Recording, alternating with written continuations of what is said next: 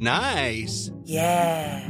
What you're hearing are the sounds of people everywhere putting on Bombas socks, underwear, and t-shirts made from absurdly soft materials that feel like plush clouds. Yeah, that plush. And the best part? For every item you purchase, Bombas donates another to someone facing homelessness. Bombas. Big comfort for everyone. Go to bombas.com slash ACAST and use code ACAST for 20% off your first purchase. That's bombas.com slash ACAST. Code ACAST. Inicia. Heraldo Noticias de la tarde con Jesús Martín Mendoza. En Heraldo Radio.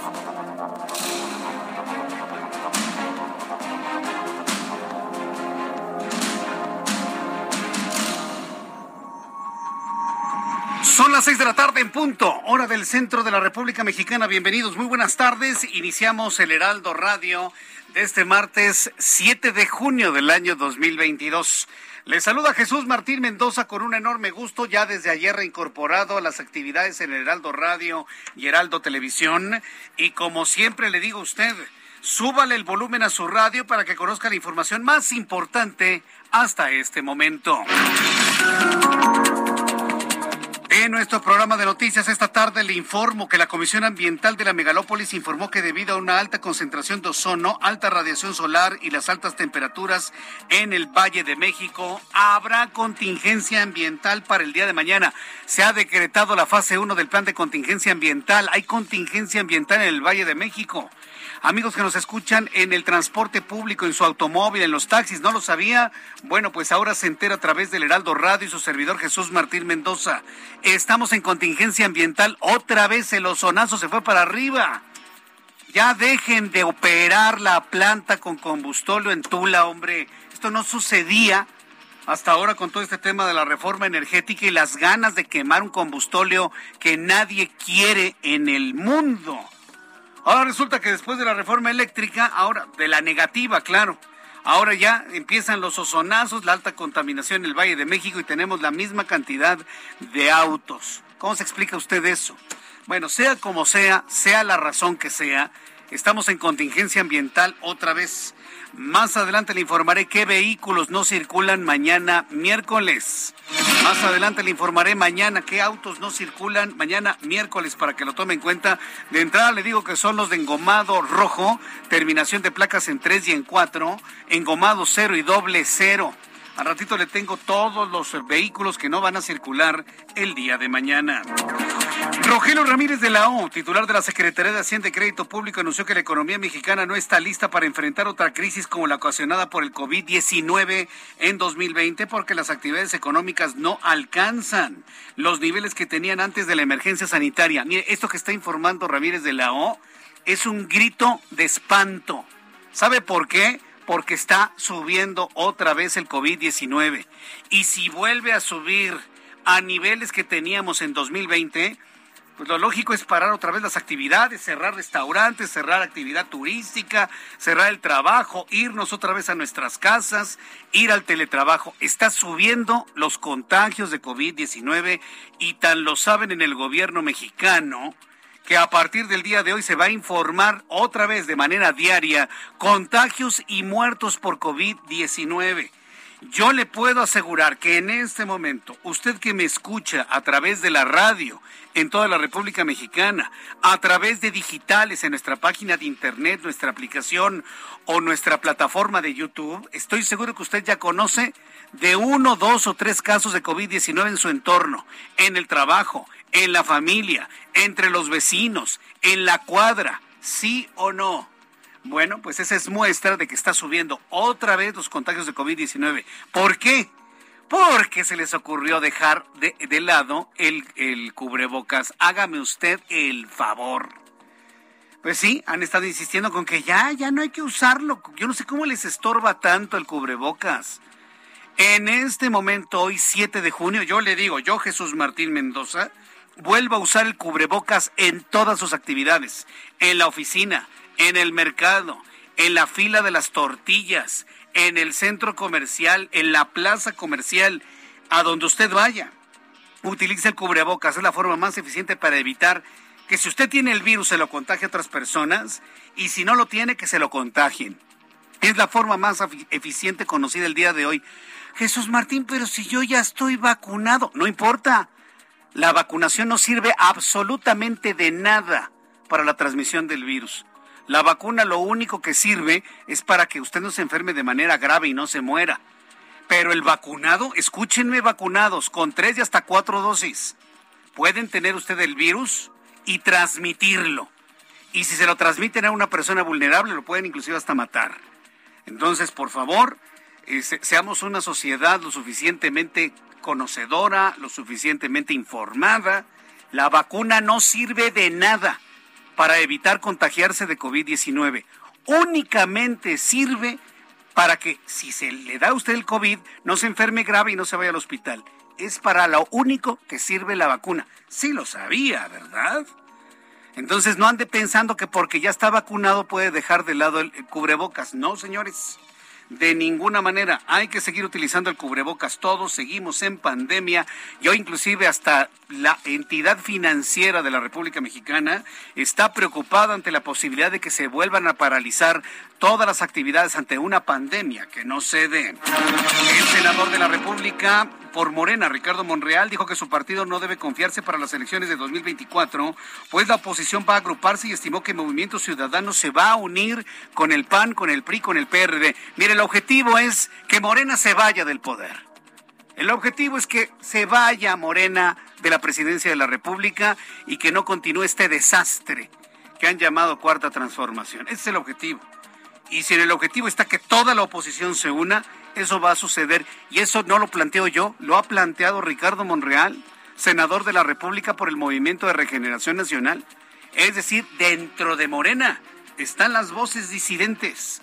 Yo he hablado mucho de la disidencia dentro de Morena y hablar de la valentía de los disidentes para que digan y levanten la mano y decir, somos Morena, pero así no, presidente.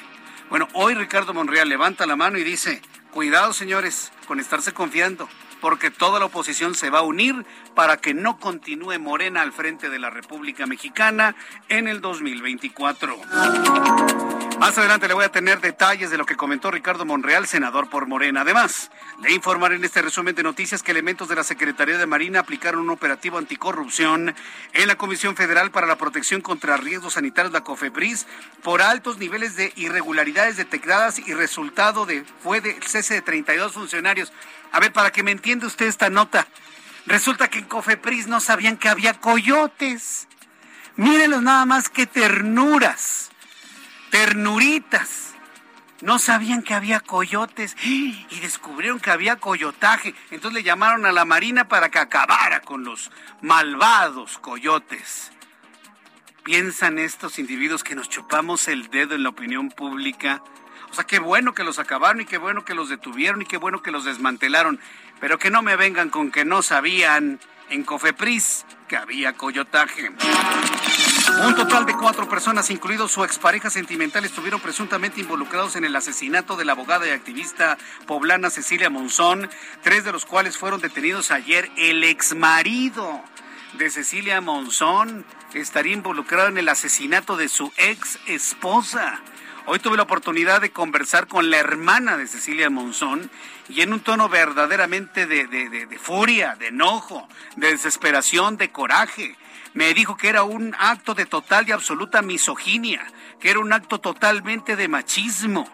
Ha descartado el activismo de Cecilia Monzón y lo que obra dentro de este asesinato sería un machismo exacerbado en donde, en donde, fíjese lo que me dijo la hermana de Cecilia Monzón, me dijo, en donde el hombre machista se siente con el derecho de matar a cualquier mujer sin tener consecuencias. Por lo menos eso es como lo están viendo los activistas en favor de los derechos de las mujeres. Y hoy esas declaraciones contundentes se conocieron a través del Heraldo Televisión. Le informo que el Congreso de Yucatán aprobó la tipificación del delito de violencia vicaria en la entidad, por lo que quienes incurran en ese delito que se, va, se basa en utilizar a los hijos o a familiares para lastimar a las mujeres, sería castigado con hasta ocho años de cárcel. Este es un tema que planteamos y pusimos en la mesa aquí en el Heraldo Televisión y en Heraldo Radio también, en donde usted evidentemente va a empezar a escucharlo con mayor frecuencia. Violencia vicaria Una violencia que surge desde los hombres, apoyado en el machismo, para utilizar a los hijos y dañar a la mujer que se separa del hombre. Fíjense nada más ante lo que estamos. Violencia vicaria se llama y el Congreso de Yucatán habría aprobado la tipificación ya de ese delito.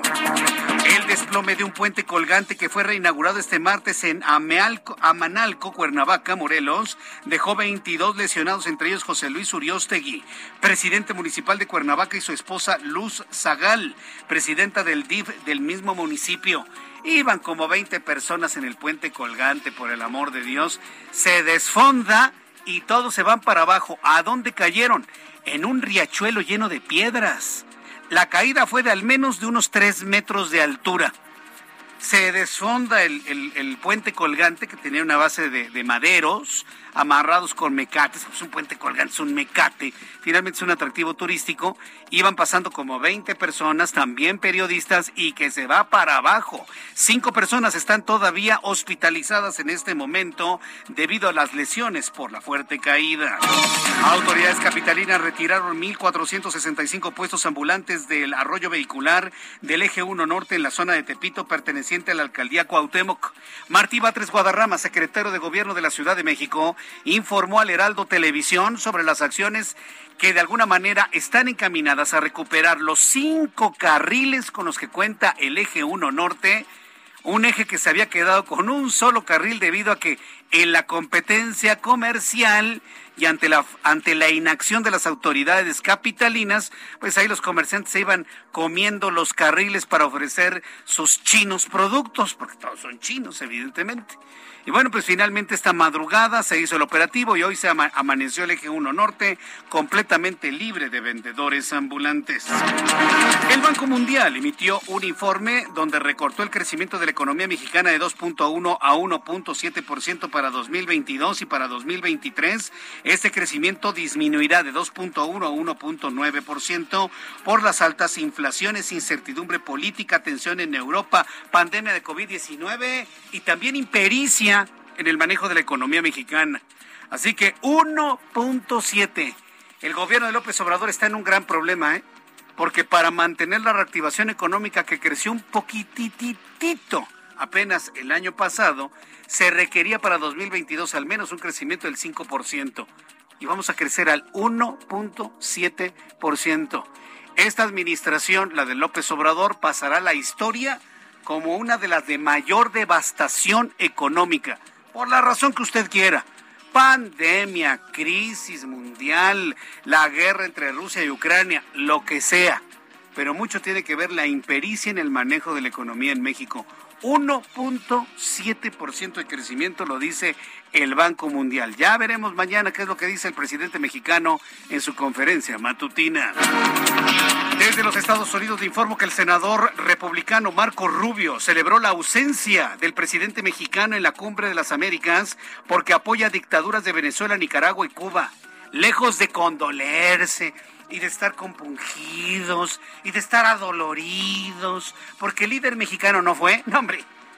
Mire, Marcelo Ebrard Casaubón ha cubierto perfectamente bien la imagen presidencial en la Cumbre de las Américas. A López Obrador no se le extraña en la Cumbre de las Américas y en Los Ángeles. Lo digo con toda claridad y toda realidad. ¿Sí? Y decir la verdad no debe de ser ningún pecado. No lo están extrañando. Y Marco Rubio no nada más no le extraña, inclusive celebró que un presidente defensor de dictadores no haya acudido a la cumbre de las Américas. Qué difícil, ¿eh? Yo creo que tienen que hacer un análisis a profundidad en el gobierno de la República sobre los efectos que en imagen a López Obrador ha provocado esta mala decisión de no ir a la cumbre de las Américas. El Congreso de España aceptó este martes examinar una propuesta de ley de los socialistas que en particular castigaría a los clientes de la prostitución, un tema que divide al gobierno de coalición de las izquierdas. Fíjense lo interesante en España ya no se está por castigar a los oferentes y las oferentes de servicios sexuales. Ya la idea es castigar a los clientes, es castigar el consumo, es decir, al abatimiento del consumo de servicios sexuales, pues desincentivar el ofrecimiento de este tipo de servicios. Es totalmente un cambio de óptica y de paradigma en España para poder combatir un fenómeno de prostitución que va en un claro crecimiento en la madre patria. Son las seis de la tarde con 15 minutos hora del centro de la República Mexicana. Vamos con nuestros compañeros reporteros urbanos, periodistas especializados en información de ciudad. Javier Ruiz, me da mucho gusto saludarte. Bienvenido, muy buenas tardes. Javier Ruiz. Bueno, vamos con mi compañero Gerardo Galicia, quien nos tiene información a esta hora de la tarde. Adelante, Gerardo. Buenas tardes.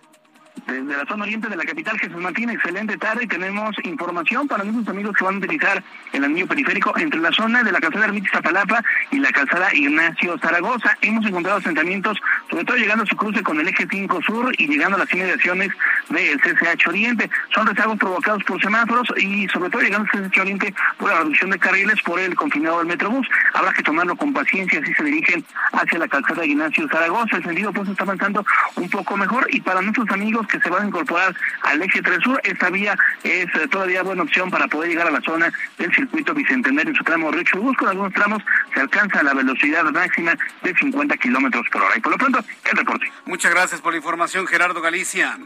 Hasta Javier Ruiz, gusto en saludarte. ¿En dónde te ubicamos a esta hora de la tarde, Javier? El gusto es mío, Jesús Martín. Excelente tarde sobre la avenida Chapultepec, al cruce con la avenida de los insurgentes, Jesús Martín.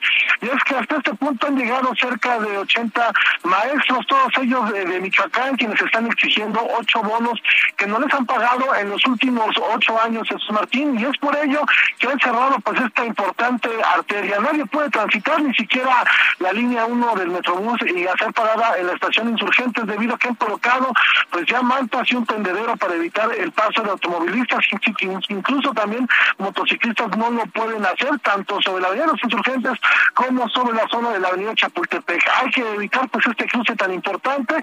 El sentido que va hacia la zona sur sobre insurgentes, este sí está abierto, hay que tomarlo en cuenta. Sin embargo, pues no está de más utilizar pues la avenida Cuauhtémoc, la avenida Doctor Vértiz para evitar la zona de insurgentes y también pues no está de más utilizar el circuito interior o también los ejes 2 eh, sur para evitar la zona de Chapultepec porque pues no podrán hacerlo. Hay un dispositivo por parte de tránsito, sin embargo, ahora sí se ven superados los uniformados. De momento, Jesús Martín, es el reporte que tenemos. Muchas gracias por esta información, Javier Ruiz. Estamos atentos, hasta luego, buenas tardes. Y saludo con mucho gusto a esta hora de la tarde Daniel Magaña. Hola Daniel, ¿en qué lugar te ubicamos? ¿Qué tal, Jesús Martín? Muy buenas tardes ahora con información vehicular para las personas que se incorporan de las inmediaciones del Parque La Bombilla a través de la Avenida de La Paz hacia la zona de Miguel Ángel de Quevedo.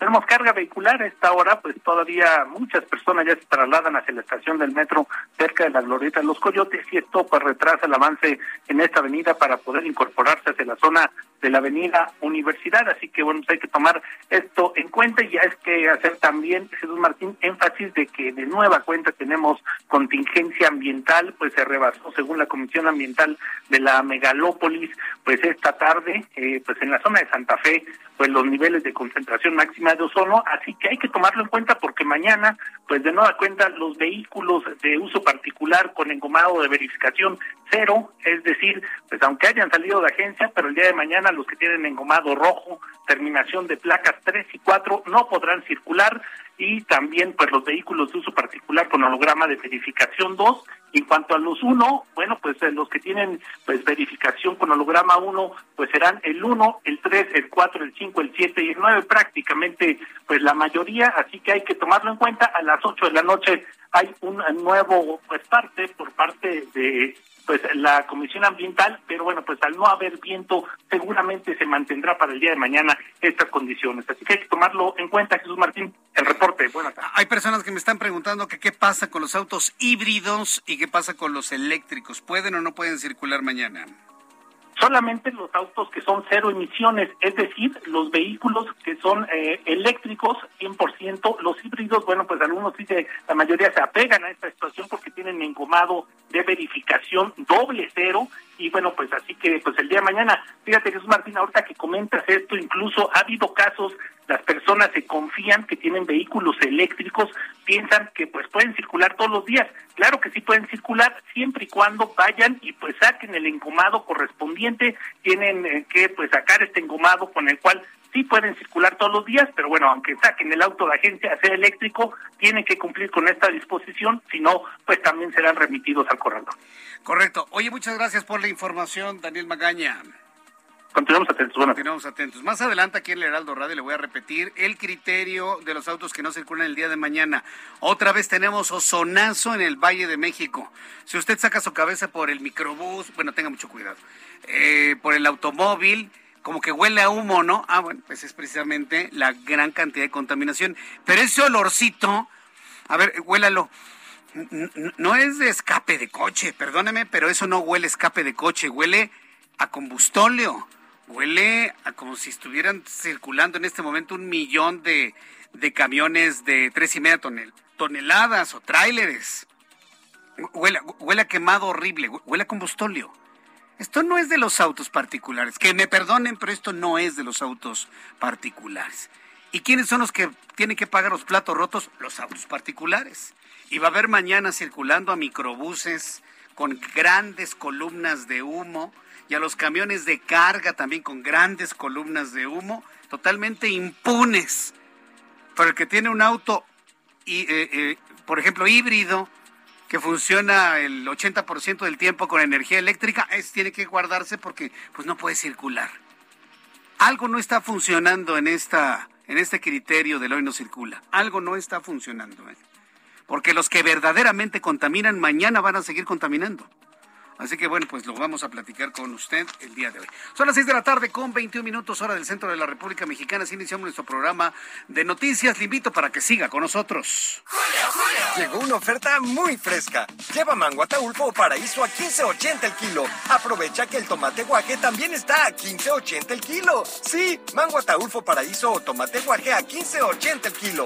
Con Julio, lo regalado te llega. Solo en Soriana. A junio 8. Aplican restricciones. Válido en Hiper y Super. Ya son las 6 de la tarde con 21 minutos hora del centro de la República Mexicana. ¿Qué sucedía un día como hoy, 7 de junio, en México, el mundo y la historia? Abra Marriola. Amigos, bienvenidos. Esto es un día como hoy en la historia, 7 de junio 1937. En nuestro país, en el puerto de Veracruz, llegan 500 niños españoles que huyen de la guerra civil. A este suceso se le apodó como la llegada de los niños de Morelia. En 1975, la empresa japonesa Sony introduce la videograbadora Betamax. En 1999, en la Ciudad de México es asesinado el conductor y humorista Paco Stanley, siendo uno de los sucesos más importantes en aquella década. 2013, en España se estrena la caricatura Gravity Falls. Además, es el Día Mundial de la Inocuidad de los Alimentos y en México es el Día de la Libertad de Expresión. Amigos, esto fue un día como hoy en la historia. Muchas gracias. Gracias. Muchas gracias, Abraham Arreola, por las efemérides del día de hoy. Sí, efectivamente, hoy 7 de junio se están cumpliendo 23 años del asesinato de Francisco Stanley.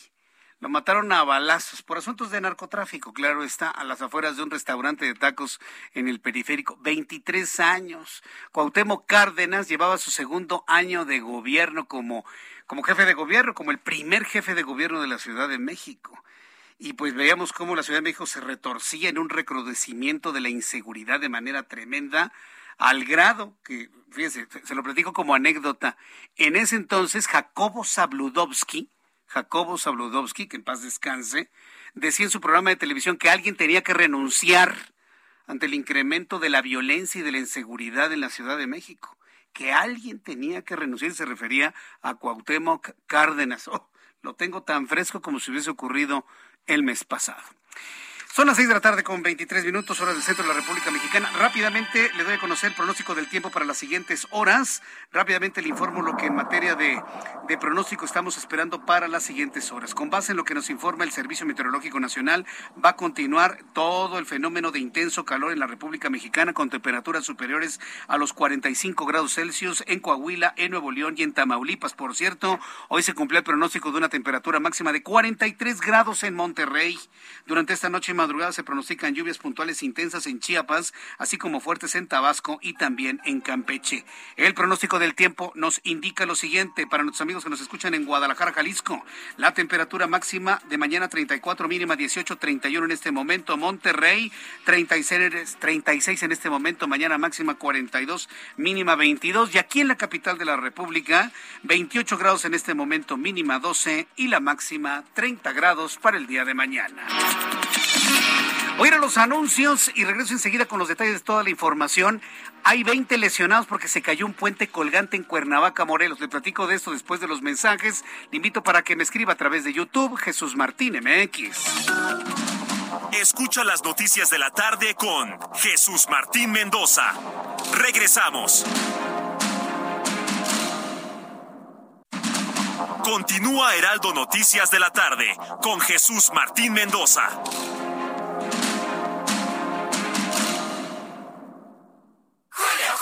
Llegó una oferta muy fresca. Aprovecha que la milanesa de res pulpa blanca está a solo 154.90 el kilo y el pollo entero fresco a 38.90 el kilo. Sí, a solo 38.90 el kilo. Con Julio lo regalado te llega. Solo en Soriana, a junio 8. Aplican restricciones. Válido en Hiper y Super. Son las seis y media, a las seis de la tarde con 30 minutos. Escucha usted el Heraldo Radio. Yo soy Jesús Martín Mendoza con toda la información importante del día de hoy. Qué susto se llevaron 25 personas que se cayeron por el desplome de un puente colgante en Cuernavaca, Morelos. Mire, mal construido el puente es, es algo que se tendrá que analizar. Pero lo que es real es que los puentes colgantes no tienen tanta capacidad de carga los puentes colgantes no tienen tal capacidad de carga. ¿Cuánto pesa una persona? Vamos a poner 70 kilos en promedio. 70 kilos. ¿Cuál es el peso de 10 personas? 700 kilos. ¿Cuál es el peso de 20 personas? Una tonelada con 400 kilos. No eran 20, eran 25. Entonces imagínense, el puente podía soportar un peso de casi dos toneladas de humanidad. Pues claro que no. Los puentes colgantes están hechos de madera y de mecate.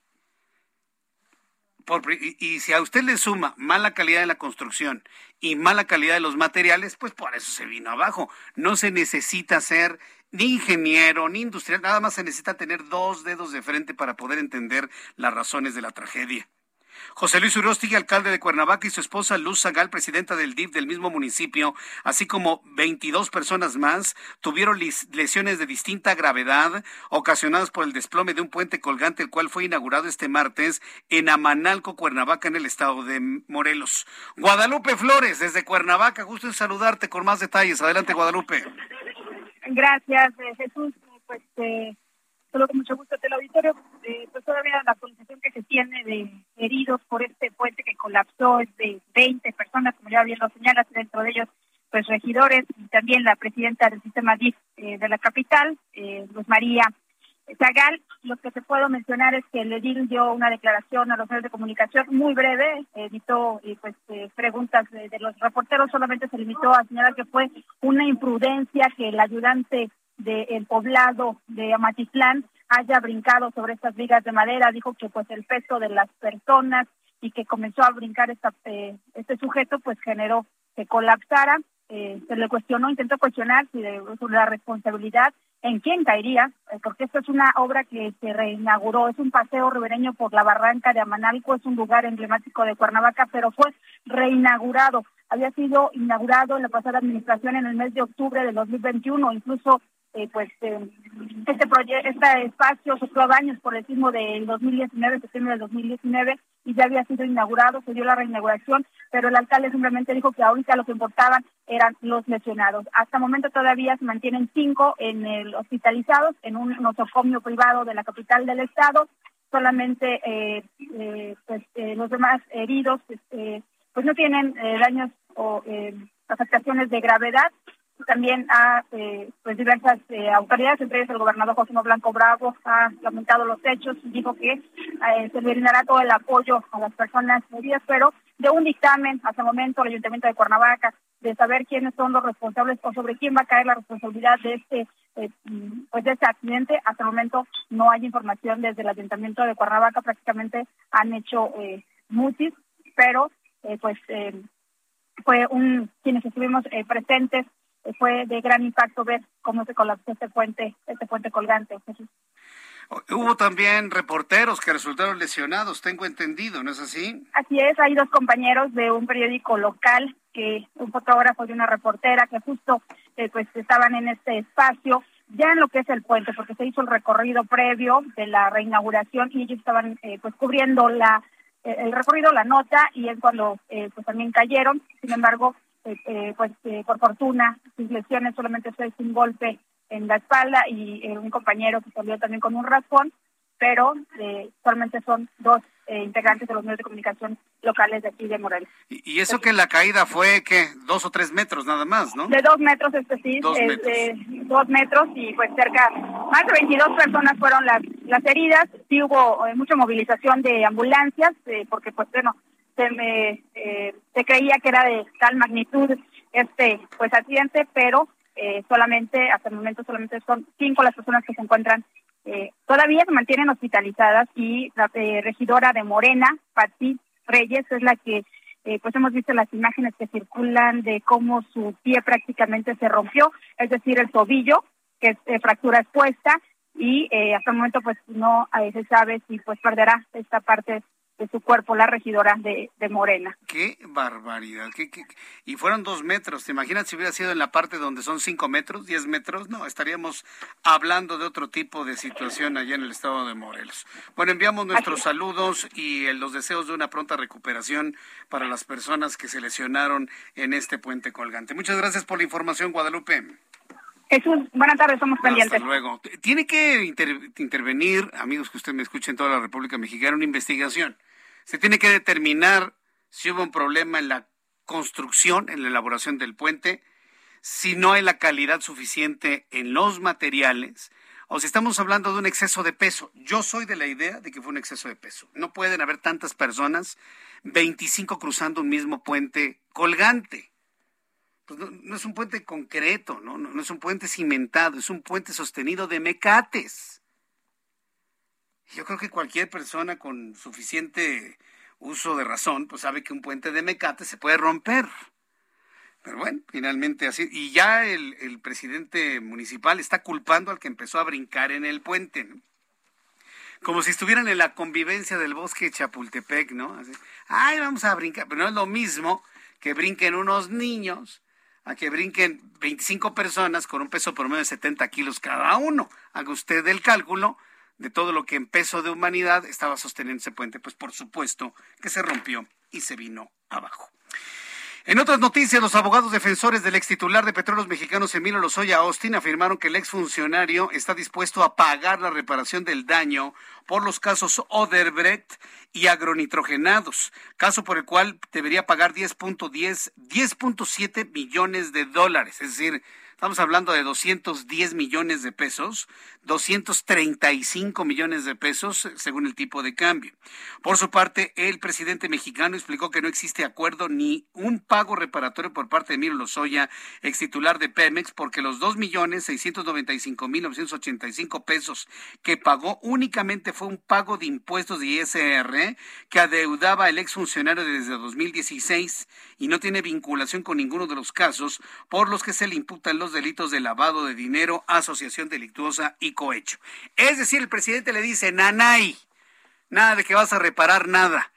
No me cumpliste con acusar a mis adversarios para meterlos a la cárcel, ahora el que se va a la cárcel eres tú. Eso es lo que significa lo que hoy dijo el presidente mexicano. Se pagaron impuestos por dos millones 500 mil pesos, pero eso no es eh, el daño mayor. Este, pues se informó a la fiscalía porque imagínense si por ese pago se otorga una libertad, eh, además de una irregularidad, por decirlo menos, pues íbamos a quedar nosotros como cómplices. pues esto fue lo que dijo el presidente mexicano, ¿no? Pues no se la perdona Emilio Lozoya. Porque Emilio Lozoya no le cumplió. Con dar información clara, evidente, suficiente, fehaciente, pero le digo, suficiente para meter a la cárcel a sus adversarios. Pues como no funcionó toda esta estrategia, ahora el que no va a salir del bote va a ser el propio Emilio Lozoya. Qué historia, ¿eh? Está como para un guion de película, sin duda alguna. Mientras tanto, la Secretaría de Marina realizó un operativo en la Comisión Federal para la Protección contra Riesgos Sanitarios, la COFEPRIS. Sí, no fue ni la Policía Local, no fue la Guardia Nacional, fue la Marina haciendo un operativo en la COFEPRIS para eliminar a los coyotes. Ahora resulta que no sabían que había coyotaje. Mire, así nos chupamos el dedo todos, ¿no? Que venga Cepillín, nos regale una chupapop. Sí, hombre, no puede ser. Ahora resulta que nadie sabía que había coyotaje. Lo importante de todo eso es que lo vieron, tal vez no se pusieron a mano y ahora ahí te va la Secretaría de Marina. Sí, claro, porque a ver, vivimos en México. Sí, y tristemente campea la corrupción por todos lados. No se pusieron a mano, ahora pues entonces te mando a la ley para que te quiten y les mandaron a la Marina tras lo cual fueron removidos de su cargo 32 funcionarios. El titular de la COFEPRIS, Alejandro Sbarg, informó que el operativo se realizó en septiembre de 2021 con el propósito de poner orden al operativo y la institución. ¿Por qué mencioné a, Cepillín? Porque era el rey de las paletas para chupar y como piensan que todos nos chupamos el dedo, una paleta. ¿Se acuerdan cuando Cepillín salía chupando su paleta chupapop y llegaba hasta el chicle? Ah, bueno, pues piensan que todavía chupamos de esas paletas. Bueno, ya. Un saludo para Cepillín allá por donde se encuentre en el cielo. Bueno, son las seis de la tarde con 41 minutos hora del centro de la República Mexicana. ¿Cuánto tiempo cree usted para que regresen los coyotes a Cofepris? ¿Cuánto le da? ¿Una semana? ¿Dos semanas? ¿Tres semanas? ¿Dos días? ¿Mañana? ¿Un mes? ¿Un año? ¿Seis meses? Ay, Dios mío. Pero bueno, vamos a ver finalmente, a ver, a ver quién gana la apuesta, ¿no? A ver cuántos días. Quiero informarle también que en unos instantes más le voy a dar a conocer los datos de COVID-19. Se van a empezar a, a, publicar nuevamente los datos de COVID-19 diariamente. Contagios y fallecidos, porcentajes, acumulados, todo absolutamente diariamente, porque se están incrementando los casos de COVID en México y en varias partes del mundo. Si alguien pensó que íbamos a cantar victoria, que ya cantábamos victoria, de que ya habíamos pasado lo peor, pues no, se equivocó. Se equivocó rotundamente. Yo les he dicho, inclusive de manera institucional, se los hemos dicho, y cuando lo digo de manera institucional, nuestra compañía, el Heraldo Media Group, y todas sus plataformas de comunicación, hemos insistido en que usted no se confíe, en que no se confíe, en que seguimos en pandemia, que debemos seguir utilizando el cubrebocas, aunque diga Gatel que no, aunque diga el presidente que no, hay que seguir utilizando el cubrebocas como una medida para evitar esparcir el virus o que usted respire el virus. ¿Dónde está el virus? No está en las suelas de los zapatos, no está en el picaporte de las puertas. Señores restauranteros, el virus no está en los aleros. Ya déjense de tonterías, ahí no está el virus me da un poco de sal y ahí le mandan unas bolsitas ahí de papel con tres granos de sal. El virus no está en el salero, ni en las suelas de los zapatos. Quiten ya esos tapetes que no sirven para nada. El virus está en las exhalaciones del mesero. Ahí están preocupadísimos porque no vamos a quitar los pimienteros y los saleros. Pero tienen un mesero que tiene COVID y que está esparciendo el virus desde su nariz y de su boca. Ahí es donde está el virus en las exhalaciones bucales y nasales de un enfermo, de un contagiado, mejor dicho, de una persona transmitida con el virus, es más preciso decirlo así. Inclusive los vacunados, así que no, que no me vengan los vacunados a decir, oiga Jesús Martín, yo estoy vacunado, puedo hacer lo que quiera. No, el vacunado también tiene el virus y también lo puede transmitir. y se puede contagiar y se puede enfermar. La diferencia es que el, el vacunado no se va a enfermar grave, se va a enfermar leve y va a librarla sin mayor problema. Esa es la única, la única diferencia. Al ratito le tengo todos los datos de COVID-19 porque lamentablemente va para arriba por esta idea rara y muy mal planteada de dejar de utilizar el cubrebocas. En otras noticias, en asuntos de carácter político, hoy, sin duda alguna, personaje de la noticia, Ricardo Monreal. Yo creo que Ricardo Monreal, tarde o temprano lo van a expulsar de Morena. No me queda la menor duda. Y yo estoy ya visualizando cómo un Mario Delgado va a terminar anunciando la expulsión de Ricardo Monreal de Morena. ¿Por qué? Hoy Ricardo Monreal dijo una gran verdad. Dijo que la oposición no está muerta. No está muerta. Hoy, el día de hoy, después de las elecciones donde Morena gana cuatro de seis gubernaturas, pues se sienten ya con la presidencia siguiente en la bolsa. Ya, no, ya, ya. Ellos ya se sienten ganadores del Estado de México y Coahuila el año que entra y la reelección de López Obrador para 2024. Ah, porque hablan de una reelección, aunque está completamente fuera de la ley. Pues están hablando ese tipo de cosas. Bueno, pues el presidente de la Junta de Coordinación Política del Senado de la República, Ricardo Monreal, afirmó que los resultados de las elecciones del 5 de junio representan una clara victoria para Morena, pero dijo que el partido en el gobierno no debe dar por muerta a la oposición se puede juntar toda la oposición y podrían ganar la presidencia de la República en 2024. Entro en comunicación con Misael Zavala, reportero del Heraldo Media Group. Adelante, Misael, con más detalles de lo que dijo hoy Ricardo Monreal. Jesús Martín, buenas tardes, buenas tardes a tu auditorio. Efectivamente, pues como ya es costumbre, el líder eh, de Morena en el Senado de la República, Ricardo Monreal, pues ofreció una eh, conferencia de prensa donde dio eh, algunas declaraciones polémicas ya que afirmó pues que la oposición no está liquidada y se van a reagrupar rumbo a las presidenciales del 2024, a pesar pues de la derrota que sufrieron PAN, PRI, PRD y Movimiento Ciudadano en las elecciones del pasado 5 de junio. El eh, también coordinador eh, de la bancada morenista dijo pues que es un error de aquellos morenistas dar por muertos a los partidos de oposición, ya que avisora que habrá tiro, es decir, eh, pues hizo alusión a esta eh, conocida frase del boxeo, dijo que habrá tiro en la sucesión presidencial, es decir, que sí habrá una buena, eh, una buen combate por parte, pues tanto de Morena, del candidato que lance Morena, como del candidato que lance, pues la oposición en el 2024. Pero ¿qué te parece, Jesús Martín, si vamos a escuchar como lo dijo Ricardo Monreal? Tampoco daría por muerta a la oposición. Se equivocan quienes creen que ya está liquidada. No, la oposición sigue estando viva y no debe de confiarse Morena en que se va a reagrupar. Incluso yo soy de los que sostiene que al final Movimiento Ciudadano se agrupará con ustedes en una estrategia hacia el 24. La expresión esta coloquial, si hay tiro, yo diría, Paco, que no a la oposición.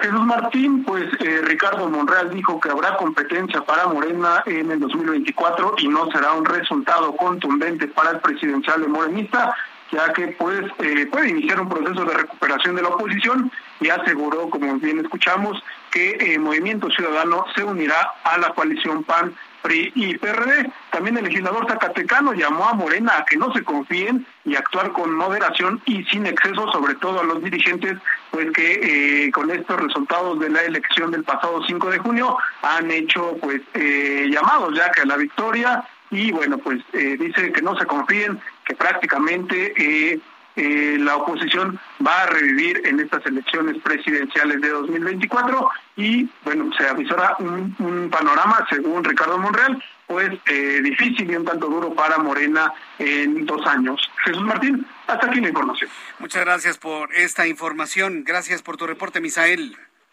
Gracias, Jesús Martín. Hasta luego, que te vaya muy bien. Bueno, pues esto fue lo que comentó Ricardo Monreal. Me lo van a regañar a Ricardo Monreal. Pero bueno, ya sabemos que es el contrapeso de eh, López, el señor López Obrador, allí en el Palacio Nacional.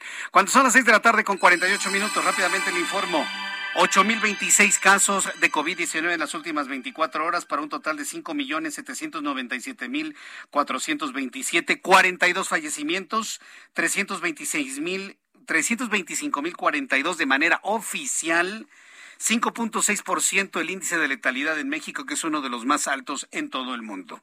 En la línea telefónica, la doctora Lauri Ann Jiménez Fibi, profesora investigadora de microbiología y jefa de laboratorio de genética molecular eh, y eh, de la UNAM, autora del libro Un daño irreparable y las vidas que no contaron. Estimada doctora Jiménez Fibi, qué gusto saludarla. Bienvenida al Heraldo Radio. ¿Cómo está? Muy bien, muy bien, gracias. Con mucho gusto de estar de regreso en el programa. Mm, le agradezco muchísimo. Pues está usted de regreso junto con el COVID-19. Hemos visto un incremento importantísimo en algunos países del mundo y México no es la excepción. ¿Por qué estamos ante el inicio de una quinta ola, doctora Jiménez Fibi? Bueno, son varios factores. Estamos ya en el inicio de una quinta ola, eso ya es seguro. Llevamos cinco semanas en ascenso. Eh, Tristemente, las autoridades no dicen nada hasta ahora. La mayor parte de la población, pues bueno, las autoridades se han encargado, han hecho tan buen trabajo de dejar de hablar de la pandemia, que la mayor parte de la población ni siquiera está enterada que estamos otra vez en una ola, ¿no? Esto es muy peligroso para la gente porque no tienen la información que necesitan para cuidarse, ¿no? Eh, estamos ahora otra vez en ascenso por dos razones principales. Una, el virus sigue mutando, sigue cambiando. Ahorita la, es una subvariante de Omicron la que se está propagando en nuestro territorio. Es la subvariante BA2.12.1. Esa es la que aquí y en Estados Unidos, así como en, en varios países de Sudamérica, de Centro y Sudamérica, está provocando estos repuntes. La situación es que, por ejemplo, en Europa, en lugar de esta variante, entraron directo la BA4 y BA5, que son otras dos subvariantes de Omicron que son todavía más transmisibles y evasivas de la inmunidad que BA2, 12.1. Esto quiere decir que la secuencia va a ser BA2, 12.1, que es la que ahorita nos está afectando, pero después va a tomar su lugar BA, BA4 y BA5. O sea que se puede esperar que tal vez este vaya a ser un repunte largo. Entonces, este, esa es una de las razones. Y la segunda, desde luego, es la enorme irresponsabilidad de muchos políticos, tanto a nivel federal como a niveles estatales, que han eh, eh, realmente desinformado, malinformado irresponsablemente a la población en el sentido de que eh, de cuándo y cómo deben seguir las medidas preventivas para controlar la transmisión de esta enfermedad. Eh, como bien sabes, Jesús Martín, este, ya hay muchos gobernadores que porque les aplauda la gente, dicen, les voy a dar este gran regalo, ahora pueden tirar sus cubrebocas y andar como se les pegue la gana en la calle sin cubrebocas y demás, ¿no? Pues sí, o sea, eso más que eh, fingen hacer, estar haciendo algo bueno para la población, cuando realmente lo que están haciendo es poniendo en riesgo a la gente. No es momento de dejar el cubrebocas. Hay que hacer un uso racional, sensato, con sentido común del cubrebocas, ¿no? Es decir, eh, cuando estamos solos caminando por la calle o en sitios donde no hay gente a nuestro alrededor, evidentemente no necesitamos utilizar el cubrebocas pero sí es absolutamente indispensable el uso del cubrebocas, aún todavía lo es en todos los espacios públicos cerrados y en los espacios abiertos cuando hay una densidad alta de gente. Entonces, esto que, que anuncian de quitarse el cubrebocas y demás, realmente ha resultado ser increíblemente contraproducente y esto es una de las razones por las cuales volvemos a, a encontrarnos nuevamente en ascenso de contagios. Ahora, eh, aquí el, el, asunto es eh, que ha habido, además de una falta de información por parte del gobierno federal, un mal entendimiento de las vacunas, doctora. Yo sigo eh, conociendo personas que por tener una, dos, tres y hasta cuatro dosis dicen que no tienen por qué utilizar el cubrebocas. No se ha entendido que la vacuna únicamente sirve para no enfermarse grave y no irse al hospital, pero que un vacunado sigue contagiándose y contagiando el SARS-CoV-2. ¿Qué es lo que tenemos que hacer para que la ciudadanía, sobre todo vacunada, entienda esto, doctora? Sí, pues necesitamos seguir dando esta información. Sería tan sencillo que las autoridades de nuestro país tuvieran la responsabilidad y el valor cívico para informar correctamente a la población, pero evidentemente no han tenido el interés ni las ganas de hacerlo, ¿no? Este hubiera sido muy muy fácil que desde los micrófonos oficiales se reiteraran estas cosas, porque como bien acabas de decir, este es exactamente el caso. Las vacunas hoy, con las variantes que nos están afectando, no están protegiendo a la gente de la infección necesariamente. La protección contra la infección es realmente eh, muy baja pero sí nos están protegiendo todavía, afortunadamente, ¿no? Afortunadamente, nos siguen protegiendo contra la enfermedad severa que lleva a la hospitalización y contra la muerte, desde luego, ¿no? Pero los vacunados pues tienen que seguirse cuidando para no contagiar a otros, porque además, cuidado, ¿no? Este, en una de esas se contagian y quedan con alguna secuela, aunque no se mueran y demás, ¿no? Bien, doctora. Pues yo quiero agradecerle mucho estos minutos de comunicación. La voy a invitar la próxima semana para ir evaluando el tema del COVID en esta quinta ola. Muchas gracias, doctora. Claro que sí. Muy buenas tardes. Escucha las noticias de la tarde con Jesús Martín Mendoza. Regresamos.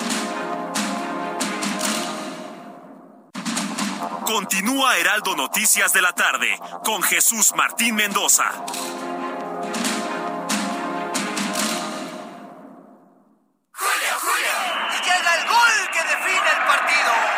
Para grandes definiciones, llegan a la pantalla Samsung 58 pulgadas 4K Smart TV a 10.990 y refrigerador Midea 7 pies con despachador semiautomático a 5.499. Con Julio, lo regalado te llega. Solo en Soriana. A junio 9. Aplican restricciones.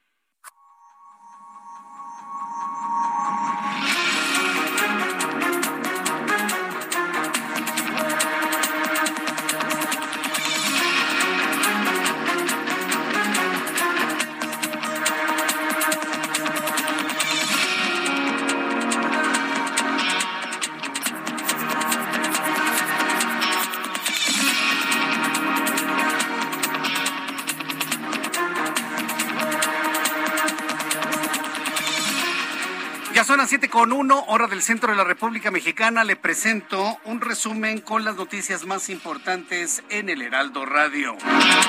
El gobierno federal ha determinado que ante el incremento de los casos de COVID-19 en México, pues se van nuevamente a publicar diariamente los datos de contagios y personas fallecidas por COVID-19, lo que ya nos coloca en una clara inicio de una quinta ola en México. La Secretaría de Salud ha informado que el día de hoy, en las últimas 24 horas, se han registrado 8.026 contagiados de COVID-19 para un total de 5.797.427. Estamos ante 42 fallecidos en las últimas 24 horas para un total de 325.042. Insisto, según cifras oficiales, usted y yo sabemos que es tres veces más esto. Estamos ya casi en el millón de muertos por COVID-19 eso usted y yo lo sabemos, pero bueno, vamos a hablar de la cifra oficial que se ubica en 325.042. 5.60% el índice de letalidad del COVID-19 en México es uno de los índices de letalidad más altos en todo el planeta. En más de este resumen de noticias, le informo aquí en el Heraldo Radio que la Comisión Ambiental de la Megalópolis informó que debido a una alta concentración de ozono, alta radiación solar y altas temperaturas en el Valle de México, se ha activado el plan de contingencia ambiental. Así que tómelo en cuenta, mañana no circulan los vehículos con engomado de color rojo, terminación de placas en 3 y en 4. Eh, tampoco circulan los vehículos con engomado cero y doble cero. En su cuenta de Twitter, Claudia Sheinbaum, jefa de gobierno de la Ciudad de México, informa que la Comisión Ambiental de la Megalópolis habría activado la fase 1 de contingencia ambiental por ozono. Dice que se deben evitar, dice Claudia Sheinbaum, las actividades al aire libre al aire libre. Estamos pendientes de la evolución de las condiciones meteorológicas en la zona metropolitana del Valle de México. Ha dicho Claudia Sheinbaum, está recomendando no hacer deporte al aire libre. Yo siempre me he preguntado y nadie me lo responde con claridad. Pues el ciclismo es deporte al aire libre, ¿no? No deberían mañana pedalear los ciclistas por su salud, no por otra cosa por su propia salud. Que yo sepa, la nariz no tiene filtros de contaminantes como lo tienen los autos. No, la contaminación se le va directo a los pulmones de los ciclistas. Si la recomendación es no hacer actividades al aire libre, ni honores a la bandera, ni tener recreos, no tener deportes, yo no entiendo por qué si permiten que el ciclista ande pedaleando a todo lo que da en medio de la contaminación ambiental. Que yo sepa, los ciclistas respiran. Que yo sepa, los ciclistas respiran. O que me hable un ciclista que me diga que estoy equivocado. Que me hable un ciclista y me diga, no, Jesús Martín, nosotros tenemos branquias. No, pues creo que no también respiran, tienen pulmones y están expuestos a la alta contaminación del Valle de México. En más noticias, en este resumen de informo que hace unos instantes tuve la oportunidad de platicar con la doctora Lori Ann Jiménez Fibi, investigadora de microbiología, quien declaró en resumen en, que declaró en este programa de noticias en resumen que los factores detrás del aumento de los contagios de COVID-19 en México son la mutación del virus SARS-CoV-2 y la cepa Omicron, por lo que se espera un repunte largo y porque los políticos a nivel federal y estatal desinforman a la población, en especial en el tema del uso del cubrebocas que controla la transmisión del virus, porque a cambio de unos aplausos anunciaron que la mascarilla ya no era necesaria y así se lo recriminó la doctora Jiménez Fibi en entrevista en el Heraldo Radio. Eh, estamos ahora otra vez en ascenso por dos razones principales. Una, el virus sigue mutando, sigue cambiando. Ahorita la, es una subvariante de Omicron la que se está propagando en nuestro territorio. Es la subvariante BA2.12.1, antes de Omicron, que son todavía más transmisibles y evasivas de la inmunidad. Y la segunda, desde luego, es la enorme irresponsabilidad de muchos políticos, tanto a nivel federal como a niveles estatales, este, ya hay muchos gobernadores que porque les aplauda la gente, dicen, les voy a dar este gran regalo, ahora pueden tirar sus cubrebocas y andar como se les pegue la gana en la calle, sus cubrebocas y demás, ¿no? Eso fue lo que comentó la doctora Jiménez Fibi en entrevista aquí en el Heraldo Radio. Moraleja y recomendación, sigue utilizando el cubrebocas. Usa el cubrebocas, KN95. En todos lados, cuando usted salga, en todos lados. Vacunados que andan ahí así como que muy presuntuosos yo ya me vacuné cuatro veces, pues póngase el cubrebocas, porque usted también es foco de infección y de transmisión del virus. Y también lo confirmé esto con la doctora Jiménez Fibi. Emiten alerta roja en 24 playas de la Riviera Maya por la presencia excesiva de sargazo, que es abundante en otras 20. Esta alga invasiva se ha convertido ya en una obra de cambio climático, en un problema del, del daño ambiental. La red de monitoreo de Quintana Roo y de hoteleros en el estado alertan porque los daños ambientales a consecuencia de la presencia de esta alga transforma la orilla del mar en un intransitable bosque marino. Marcelo Ebrard, secretario de Relaciones Exteriores, anunció que se instauró el programa social Jóvenes Construyendo el Futuro a la comunidad mexicana que vive en Los Ángeles, en los Estados Unidos, el cual iniciará con una inversión de 100 millones de pesos para regalar así a ojos cerrados. Obviamente este no es un plan de Marcelo Ebrard es una orden que le dio López Obrador para ir a regalar dinero a los votantes en Estados Unidos, porque acuérdense que también se vota desde los Estados Unidos. A ese grado llega la ambición de López Obrador por mantener el poder de Morena, de ir a regalarle dinero a los votantes en Los Ángeles. A ese grado. ¿Y qué tiene que hacer el secretario de Relaciones Exteriores? Pues, pues sí, presidente, pues aguantarse, ¿no? Lo que tengan que aguantar. Porque yo estoy seguro que un hombre como Marcelo Ebrard no regalaría 100 millones de pesos así como así, absolutamente de la nada. Mientras tanto, la Comisión de Administración y Procuración de Justicia del Congreso de la Ciudad de México aprobó el dictamen para tipificar como delito de extorsión a los llamados montachoques. Este dictamen busca castigar con penas de 3 a 8 años de prisión a los extorsionadores. Científicos y ambientalistas informaron que el fondo marino de las costas del Reino Unido está en peligro porque sembrar pastos y algas para evitar la erosión y pérdida de la diversidad tiene un costo de arrendamiento porque el fondo marino es propiedad de la reina Isabel. Ay, fíjese, son de las cosas que uno descubre, ¿no? La reina Isabel, que por cierto acaba de cumplir 70 años en el trono, es dueña del fondo marino en las inmediaciones del Reino Unido. ¿Cómo la ve?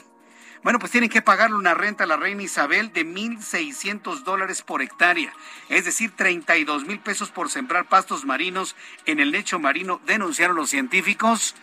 El fondo marino no es de los británicos, es solamente de la reina Isabel. Le digo que estamos en un retroceso hacia el medioevo. Estamos directito de regreso a la era medieval. Yo se los había dicho. Al ratito vamos a hablar de señores feudales. No le quepa la menor duda. Mientras tanto, un grupo de investigadores del Instituto Superior para la Protección y la Investigación del Medio Ambiente en Madrid descubrieron microplásticos en los peces que habitan a más de mil metros de profundidad en las costas de Europa. Esto sumado al descubrimiento reciente de microplásticos en la sangre de los seres humanos denota el, alcance de este tipo de contaminante. El exdirector de Petróleos Mexicanos, Emilio Lozoya, pagó más de 6 millones de pesos para evitar que se le impute el delito de defraudación fiscal, aseguró su defensa. En abril pasado, la Fiscalía General de la República buscaba imputar este delito por segunda, por la presunta falta de pago del impuesto sobre la renta de 2016 por 2 millones 695 mil 985.32 pesos. Y hoy el presidente Andrés Manuel López Obrador le mandó decir a Emilio Lozoya que Nanay que ni así saldrá de la cárcel. Son las noticias en resumen. Le invito para que siga con nosotros. Le saluda Jesús Martín Mendoza.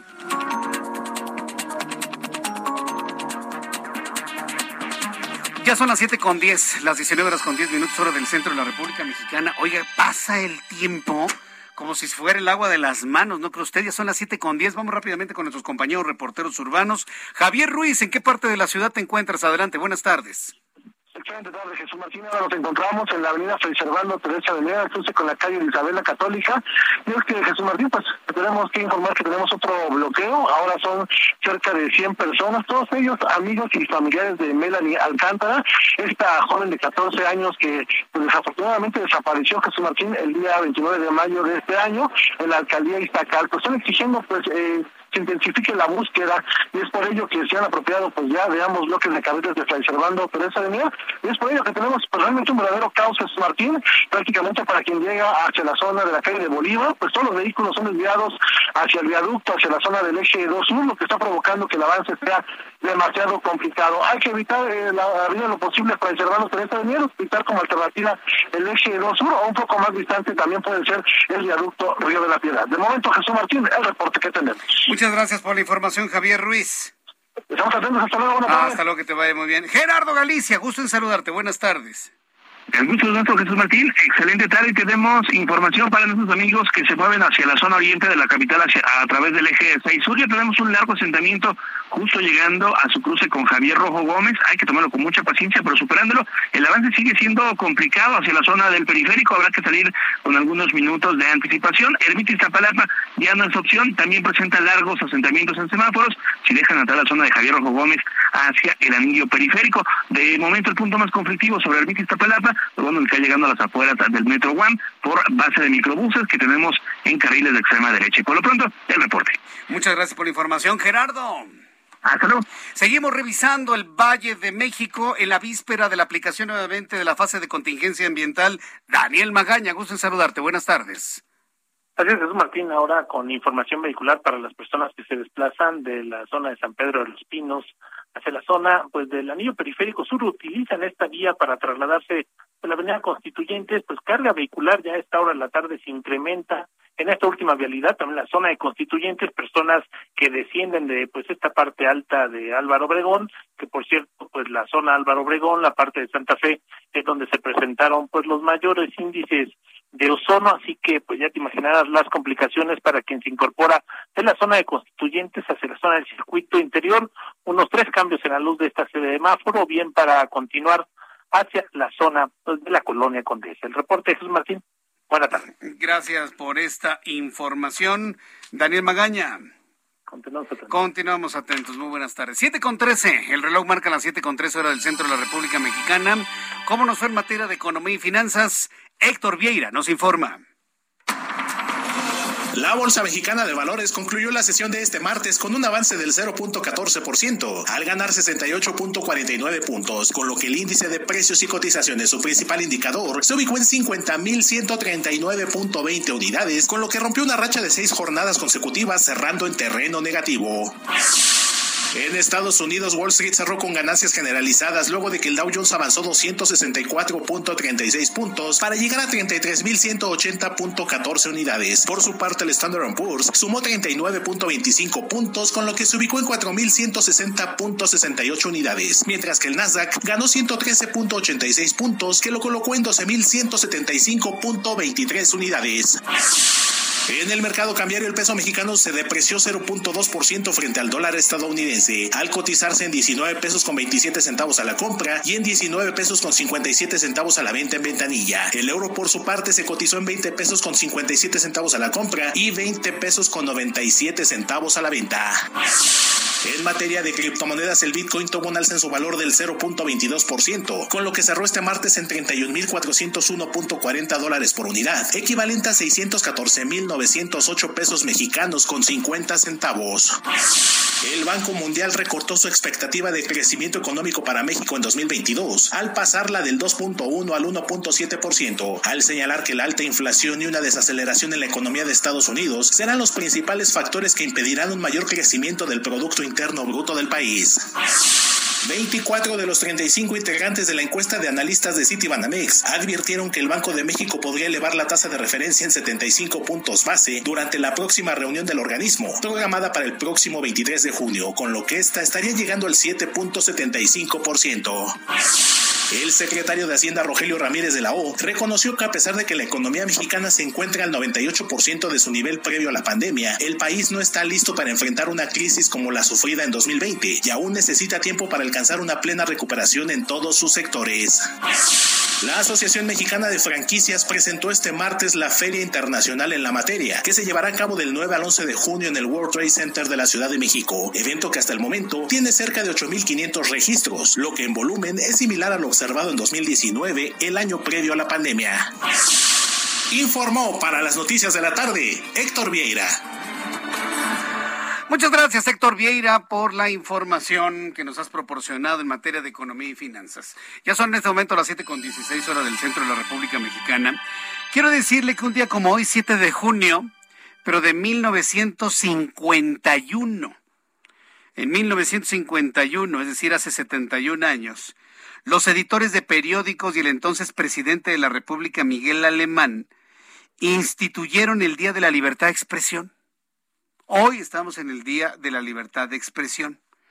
Luego, en el 3 de mayo de 2022, periodistas destacados y personajes de la sociedad civil alentaron en México la celebración de este irrenunciable derecho, amparados por la orientación de la Asamblea General de la ONU, entidad que desde 1993 había acordado conmemorar el Día Mundial de la Libertad de Prensa el 3 de mayo. Entonces estamos ante una conmemoración del Día Mundial de la Libertad de Prensa el 3 de mayo, ¿sí? Y hoy aquí en México recordamos el Día de la Libertad de Expresión. Es decir, el Día de la Libertad de Expresión que recordamos hoy, un, 7 de junio de 1951, dio por hecho ya el Día de la Libertad de Prensa el 3 de mayo. Hago este contexto porque sí, podemos celebrar la libertad de expresión y la libertad de prensa y la libertad del derecho a la información, lo que usted guste y mande, pero la realidad de los hechos es que esto no ocurre. Y cuando un periodista o un grupo de periodistas hacen denuncias que afectan a algunos en sus intereses, bueno, pues llegan las amenazas. Amenazas terribles. Eh, antes de platicar con Juan de Dios García Davis, que es periodista y que lo tengo en la línea telefónica, quiero presentarle de qué manera los integrantes de, pues hay que entenderlo así, del crimen organizado, pues amenazan a los periodistas que se atreven a revelar lo que pues el crimen no quiere que se sepa, ¿no? Por supuesto. Entonces, ¿quiere saber usted cómo se dan este tipo de amenazas? A ver, súbale el volumen a su radio, donde usted me escucha en toda la República Mexicana. Súbale el volumen a su radio, usted ahí en el transporte público, y va usted a escuchar a continuación cómo se da una amenaza en contra de un periodista. Sí, porque hemos escuchado mucho de amenazas y demás, pero ¿cómo se dan? Esta es una grabación que lograron estos periodistas de una amenaza ya de hace algún tiempo en el pasado. Escúchelo usted. Aquí estuvieron presentes eh, empresarios, gente campesina, trabajadores, padres de familia, agropecuarios, taxistas, pues toda la gente que de alguna otra manera, compadre, eh, simple y sencillamente, pues lleva una vida tranquila como tú, ¿ah? Sí. De alguna otra manera, este, aquí nosotros estamos entregando números de registro como los que se te asignaron a ti, pues más que nada para que queden al tanto de las estrategias y medidas de seguridad que nosotros estamos implementando a partir del día de ayer en la noche. Me voy a presentar contigo, Juan de Dios, para que sepas con quién estás hablando y de qué se trata este asunto. De la misma manera espero que le pongas el peso necesario a este llamado, ya que de alguna otra manera te comentaba, mis elementos se encuentran hasta allá fuera de esta empresa y de alguna otra manera, pues venimos haciendo este llamado a través de la vía pacífica, ¿verdad? Sí. Bueno, primero que nada te comento, estás hablando con tu servidor y amigo, el comandante Ramón Roca, está a tus órdenes. Todo el mundo me conoce aquí en Tapachula, Comitán de Domínguez, Chapa de Corzo, eh, de alguna otra manera San Cristóbal. Me conocen como el comandante Z24 del brazo armado del cártel de los Z. Me imagino que has escuchado hablar perfectamente de nosotros, ¿ah? Así es. Qué bueno. Yo te pregunto, señor García, ¿cómo te gustaría estar en estos momentos con el cártel de los Zetas? ¿Como amigos o como enemigos? Eh, mire, hermano, yo pinto mi raya, yo no, no, este, no, la verdad, yo no comparto nada, yo prefiero mantenerme a un lado. No de antemano, mira, de antemano, compadre, yo sé que tú eres una persona que de alguna otra manera, pues parte de su labor es pública. ¿ah? Sí. Aquí nosotros a lo que venimos contigo, compa, pues es a llegar a un arreglo a través de la vía pacífica, si es que te interesa el bienestar, la paz y la tranquilidad de tu gente. ¿ah? Sí, mira, de mira, la misma manera te pregunto, ¿ah? yo, ¿cómo yo quieres tener al cártel de los Zetas? ¿Como tus amigos o como tus enemigos, compadre? Mira, mira, mira, hermano, yo lo que te puedo decir, yo no tengo, no tengo el gusto de conocerte, voy a tomar esto como una amenaza, pero yo no tengo el gusto de conocerte. Eh, la verdad, allá es cosa de ustedes, lo que hagan, lo dejen, lo dejen de hacer. Yo no sé si tengas gente en mi oficina ahorita o no. No. Eh, eh, la verdad, este, ustedes son libres de hacer lo que quieran. Yo, única, mira, escúchame A ver, tantito. don Juan de Dios. Mira, don Juan de Dios, yo te voy a comentar una cosa. Dime, hermano. Independientemente de tu empresa, tengo tres de mis camionetas afuera de tu domicilio. Sí. Nosotros venimos por un apoyo económico de tu parte a cambio de respetarte la paz y la tranquilidad de tu familia. Si quieres si tomar este llamado como una simple amenaza, yo te invito a que tú me lo cuelgues, para que te des cuenta con quién estás hablando, para que te des cuenta que aquí el cártel de los Zetas está tocando a tu puerta de una manera pacífica. ¿Ah? Pero si no te interesa, compadre, yo te pido que de alguna otra manera me cuelgues el llamado y cada quien haga lo que tenga que hacer. Créemelo, te lo digo claramente. El dinero te da poder, compadre, mas no te devuelve la vida de nadie de tu familia. Créemelo. Así te lo digo con esta seguridad y con esta tranquilidad. ¿Quieres que lleguemos a un arreglo? Acláramelo. Si no te interesa, cuélgame la llamada, compadre, así de sencillo. Yo no te voy a decir majaderías. No, no, ni yo, ni yo no te voy. Esta es la forma en la que amenazan a un periodista. ¿Cómo la ve? Este audio me lo proporcionó, nos lo proporcionó precisamente Juan de Dios García Davish, periodista en Chiapas, y con esto informarle que periodistas de Tapachula abandonan México tras estas amenazas de muerte en el marco de la celebración del Día de Expresión, de la libertad de expresión. Juan de Dios García Davish, gracias por tomar la llamada telefónica. Oye, qué fuerte esta amenaza, ¿eh? Juan de Dios, bienvenido, gracias por tomar la llamada. Gracias a ti, Jesús. Te agradezco mucho el espacio, hermano. Eh, pues la verdad, eh, déjame decirte que esta todavía se quedó corta la llamada con la última que recibí. Por X, Y o Z no pude grabar eh, porque Google ha cambiado la política de sus de su privacidad, de- del manejo de seguridad y no te permite bajar algunos software que utilizamos nosotros en los medios de comunicación precisamente para tener eh, este tipo de evidencias de, de grabaciones de situaciones especiales y todo.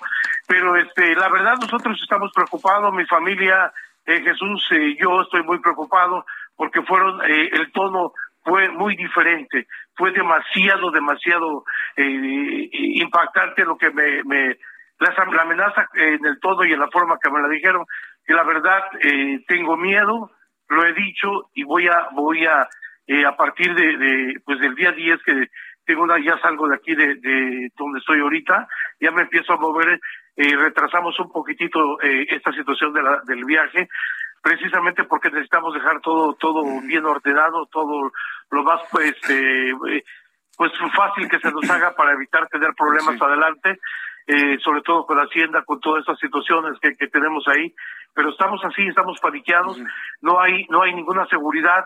Eh, he rechazado, rechacé con anterioridad porque he tenido este tipo de llamadas.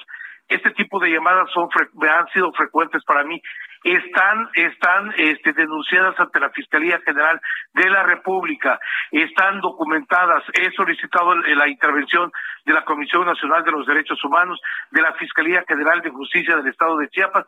Nadie ha dado ninguna respuesta, nada y tampoco me han otorgado, aunque me mandaron documentos en donde se estaban emitiendo medidas cautelares, nadie me ha dado la certidumbre de que no van a atentar contra mi familia, contra mi integridad física, ni contra mis bienes, contra mis patrimonios.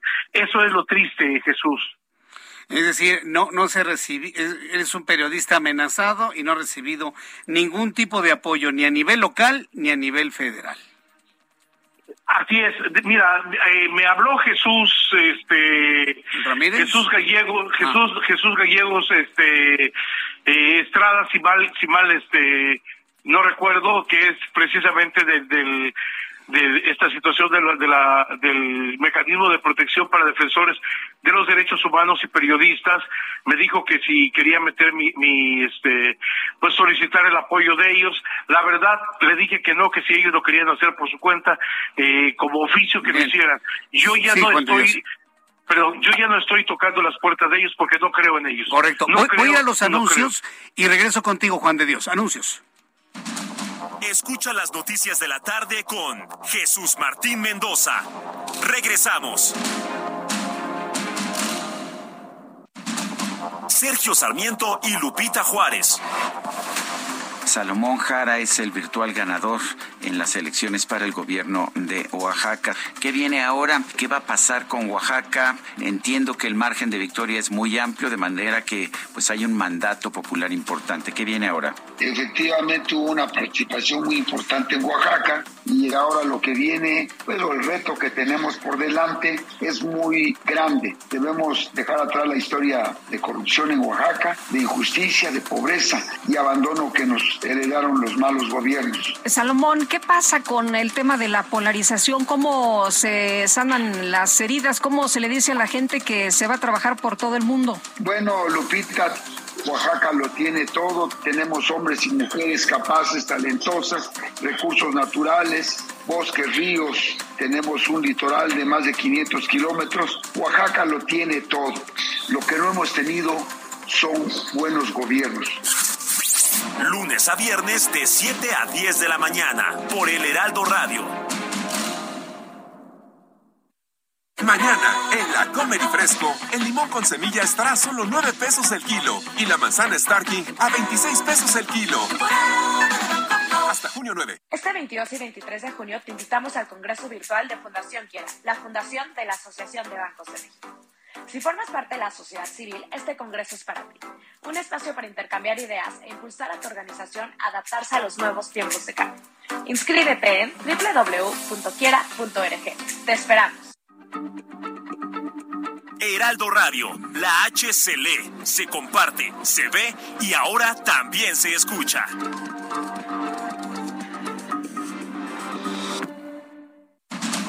Continúa Heraldo Noticias de la tarde con Jesús Martín Mendoza.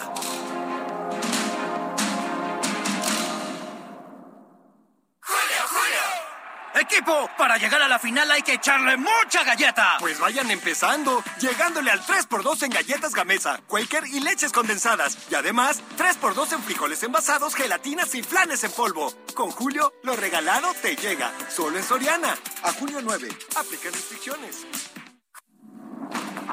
Siete y media, las 19 horas con 30 minutos hora del centro de la República Mexicana. Estoy conversando con el periodista Juan de Dios García Davich. Juan de Dios, pues te preguntaba si no ha recibido respuesta por parte de las autoridades locales y federales y me dices que tú ya no confías en nadie, en absolutamente nada ni nadie, Juan de Dios. Sí, sí te comentaba, mira, este me, habló este Julio César eh, Gallegos Estrada, me dijo Juan, eh, se te acaba de, este, se le acaba de notificar a la Guardia Nacional para que estén este patrullándote, para que te estén estén este pues pendientes de tu seguridad y todo. Hasta ahorita no, no, no han venido. Me hablaron en dos ocasiones nada más para saber si yo era Juan de Dios, una, y la segunda para mandarme un supuesto escrito que más bien es un correo electrónico que no dice nada más que van a estar haciendo algunos rondines de vigilancia y nada más no tengo yo una certeza, una seguridad de que eh, no me va a pasar nada, de que tengo yo como como como este un integrante de un estado que tengo derecho a la seguridad, que tengo derecho pues a, a que me respeten mi vida, no hay ninguna, no hay ninguna absolutamente ninguna medida de seguridad a, a, a, mi, a mi favor. la policía municipal y la estatal este, les han notificado desde el, desde el mismo día 14 medidas cautelares y no las han aplicado. Es una forma irresponsable este, en la forma en que están actuando en mi caso, este, Jesús. Bien, eh, Juan de Dios, tratando de entender el origen de las cosas, ¿tu trabajo periodístico es la razón de estas amenazas? Y, la segunda pregunta, una pregunta paralela. ¿Tú, has hecho trabajos de investigación sobre las actividades de los Zetas? Digo, para poder entender de dónde vienen estas amenazas. ¿Por qué, ¿Por qué han tocado tu puerta? ¿Por qué han marcado tu número telefónico, Juan de Dios? Eh, mira, Jesús, te voy a decir algo. Eh, nosotros siempre hemos tenido problemas aquí en, en, en Chiapas. Eh, en el 2012 un grupo de policías nos golpeó durante un proceso este postelectoral nos golpearon a mi esposa y a mí. Mi esposa también ella es es periodista es precisamente quien se ganó este hace dos años el premio Ortega y Gasset en fotografía. Y este eh, bueno nos han golpeado nos han quitado nuestro equipo. Yo los metí a la cárcel a siete de ellos estuvieron varios años en la cárcel con este agravantes de ley por ser autoridad hemos denunciado a finqueros de que se dedican aquí a la explotación, a la explotación de menores de edad, de indígenas, de niños menores de edad guatemaltecos en las plantaciones de café. Eh, se han hecho operativos, se ha denunciado públicamente, se han hecho algunos operativos donde los han, los han rescatado. Hemos denunciado a policías municipales que han estado involucrados en situaciones de explotación, de trata, de personas que se les ha metido a la cárcel. Hemos denunciado acciones de corrupción, de abuso de poder, de abuso de autoridad, de todo, del Instituto Nacional de Migración. Precisamente ayer hubo un amotinamiento y hicimos transmisiones públicas de la situación que se estaba dando al interior de la estación migratoria siglo XXI. Todo este contexto para mí está relacionado con, con este, con mi trabajo, con mi actividad. ¿Quiénes son? No sé. Eso sí no te puedo decir. No tengo, no tengo este, la verdad, no tengo eh, sí ninguna, ningún este eh, indicio de decir es tal grupo tal persona. Ahora, con nosotros con, con los este, grupos criminales no hemos tenido absolutamente eh, nada, nada, nada, nada que ver, ni de trabajos, e incluso la, eh, es triste y es un poco estúpido lo que voy a decir, pero aquí está tan controlado el, la plaza que no se ven tantos hechos violentos como en el norte. Aquí hay ejecuciones, por supuesto, hay todo este tipo de violencia extrema, pero no tanto como en el norte, aquí tienen muy bien controlada la plaza, ¿no? Eso, pero nosotros no, no hemos tocado ni nos hemos metido y no porque no, no se quiera o alguna otra situación, sino porque no hay, no hay, no está aquí en Tapachula toda esta situación, no se está, no está tan polarizada como en el, en el norte de, de, de la República Mexicana. Hablemos de Tamaulipas, hablemos de Tijuana, de Juárez, toda esa parte que sí es bastante, bastante explosiva esa situación. Sí, precisamente por eso lo pregunto, porque, bueno, quienes conocemos un poquito el estado de Chiapas, bueno, sabemos los problemas que hay en Chiapas desde hace muchos años y sobre todo en esta ciudad fronteriza como lo es Tapachula. Eh, Chiapas ha sido el centro de la noticia, pues no por ello, sino por el tema migrante. Y por eso me brinca mucho este tipo de amenazas en un estado que, bueno, desde en ese aspecto se había mantenido pues con cierto nivel de tranquilidad, pero ahora nos dices que él es debido al control de la plaza, Juan de Dios. Sí, mira, te voy a decir otra cosa, perdón Jesús que te interrumpa. Mira, en este momento, precisamente, en este momento hay grupos criminales que están operando eh, muy fuerte, están, están precisamente eh, haciendo sus trabajos de, de, expansión y, y, me atrevo y me atrevo a decirlo con, con, con la tolerancia eh, con el solapamiento de las autoridades. Están, están operando de frontera con Malapa, San Gregorio Chamí, casi llegando a Comitán. Hay desapariciones, hay secuestros, hay, hay este, ejecuciones, eh, hay de todo tipo de cosas y nadie, nadie, nadie está diciendo nada.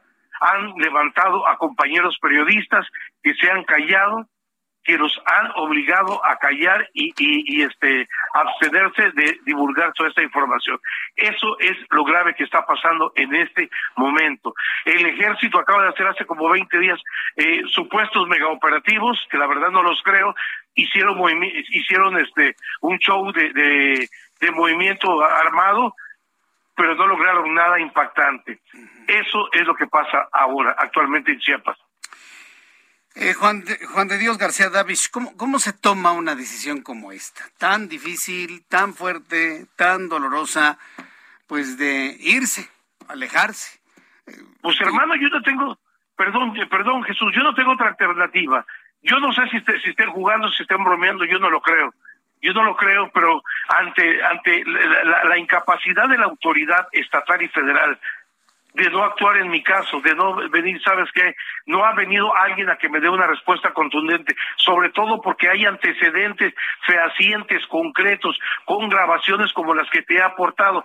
E, esta es una grabación de varias grabaciones que hemos que hemos este, presentado, hemos exhibido, hemos aportado como pruebas de la, de, la situación que nos están amenazando. Pero la verdad, ahora sí, eh, la forma como me trataron ahora en esta ocasión, me han destruido psicológicamente, me, me, han, me han alterado eh, eh, totalmente este Jesús. Entonces esto es esto es lo que está pasando y lo platiqué con mi esposa. Hay algunas cosas que nos nos han retrasado un poquitito esta salida pero nosotros estamos por salir a más tardar en dos tres días ya por por salir acá.